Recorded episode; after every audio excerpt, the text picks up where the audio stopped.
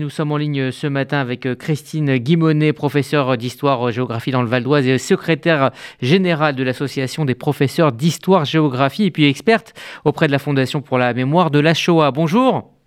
Bonjour. Merci d'être avec nous euh, ce matin. Ce qui ressort euh, de, de cette étude, de ce sondage, c'est que malgré tout, l'école reste le lieu de transmission de la Shoah et peut-être le lieu de prise de conscience. Oui, euh, moi c'est le malgré tout qui pourrait m'interpeller parce qu'on a déjà eu des sondages l'année dernière qui étaient quand même assez pessimistes. Et le travail que mes collègues et moi fournissons euh, dans nos classes enfin, permet quand même de, faire comprendre aux élèves le sens de l'histoire, le sens des mots. On pourra y revenir euh, justement à propos du vocabulaire parce qu'il y avait euh, des distinctions dans le, dans le sondage à propos de la Shoah par balle, le mot Shoah pour que les élèves puissent contextualiser et comprendre l'histoire sur le temps long. Qu'un événement a des causes, euh, des phases de déroulement euh, qui sont pas forcément tout le temps linéaires et des conséquences encore des décennies après. Alors effectivement, des, euh, on va dire des petits soucis euh, apparaissent dans, l'enseignement de la Shoah et on le voit très bien euh, quand on rentre dans le détail de, cette étude, notamment le caractère unique de, de la Shoah qui n'est pas très bien compris par certains élèves. Le problème, c'est pas l'unicité de la Shoah, c'est sa spécificité. Parce qu'un des meilleurs moyens de faire comprendre ce que c'était par les élèves, c'est justement de leur expliquer que sur euh, tout ce long XXe siècle, il y a eu plusieurs génocides. Le génocide des Héros et des Nama euh, en Afrique australe, le génocide perpétré sur les Arméniens, la Shoah, le génocide perpétré sur les Tziganes. Ensuite, euh, il y a eu également euh, celui perpétré au Rwanda euh, sur les populations Tutsi. Et être dans une, logique explicative, pas forcément pour faire du comparatisme, euh, mais le faire dans le sens où, pour tous les génocides, on va trouver des points communs. Il y a une idéologie, il peut y avoir un contexte de guerre, une propagande intense. Également aussi dans le comportement des bourreaux, la volonté de se dédouaner systématiquement de leurs actes ça permet aux élèves de, mieux se, se poser et de comprendre que un phénomène a sa spécificité particulière. Mhm. Alors, autre chiffre euh, important, hein, près de 60% des jeunes sont d'accord avec le fait que la Shoah est utilisée par Israël pour justifier, euh, je cite, hein, sa euh, politique vis-à-vis des Palestiniens. Est-ce que dans votre quotidien et dans les remontées que vous avez de, vos collègues, ce cas de figure, ces remarques reviennent souvent? Non, pas si souvent que ça. Euh, mais ce qui est important, c'est de faire comprendre aux élèves que ce qui se passe pendant la Seconde Guerre mondiale, ça n'a pas de rapport avec euh, Israël.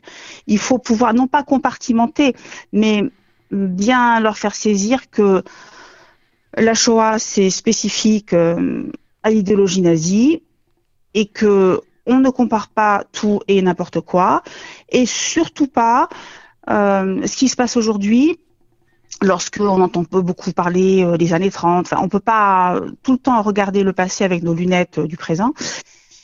Et également, la politique du gouvernement d'Israël, c'est une chose, mais ça n'a rien à faire dans un cours sur la Seconde Guerre mondiale. Mhm. Alors... Il y a un cours sur le Proche-Orient et il faut pouvoir séparer les événements.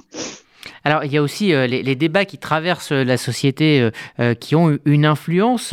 le sondage interroge sur les propos polémiques d'Éric Zemmour pendant la campagne présidentielle. Eh bien, on se rend compte que 20% des jeunes sont d'accord avec cette, cette idée qu'avait développée Éric Zemmour, selon laquelle Pétain aurait sauvé des Juifs pendant l'occupation. Quel est le travail, justement, des, professeurs d'histoire géo quand ce genre de débat arrive dans la société et ce genre de polémique fait du bruit? On leur montre euh, très simplement euh, les documents d'archives. Alors, de pareils propos avec une audience euh, quand même très importante, amplifiée également par des, chaînes de télé, pour l'historien et pour le professeur d'histoire, bon, c'est navrant. C'est navrant parce que c'est démonté par toutes les recherches historiques.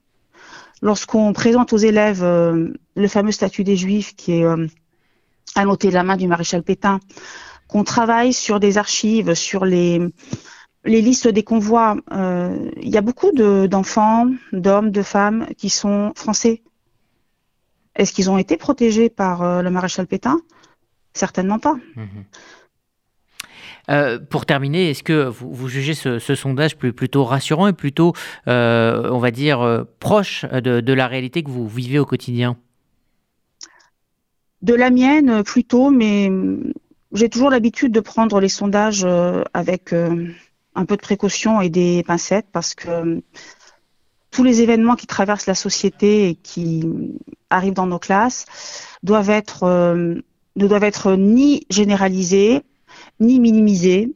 Et avec le nombre d'établissements scolaires qu'il y a sur le territoire, on ne peut pas dire que euh, des contestations de cours se produisent partout, même si elles existent. Et à chaque fois qu'elles se produisent, parce qu'il faut toujours voir qu'est-ce qui se passe lorsqu'un élève va contester un cours ou utiliser euh, du vocabulaire qui peut nous, nous poser problème, il faut engager une discussion avec l'élève. Pourquoi dit-il ça? Qu'est-ce qu'il y a derrière? Est-ce que c'est une maladresse? Est-ce que c'est de la provocation? Est-ce que c'est une incompréhension? Parce que si on ferme la porte en disant non, ça, on n'a pas le droit de le dire, on aura renoncé à notre euh, mission et d'historien et d'éducateur, parce que l'historien est toujours là pour se poser des questions et essayer d'y répondre.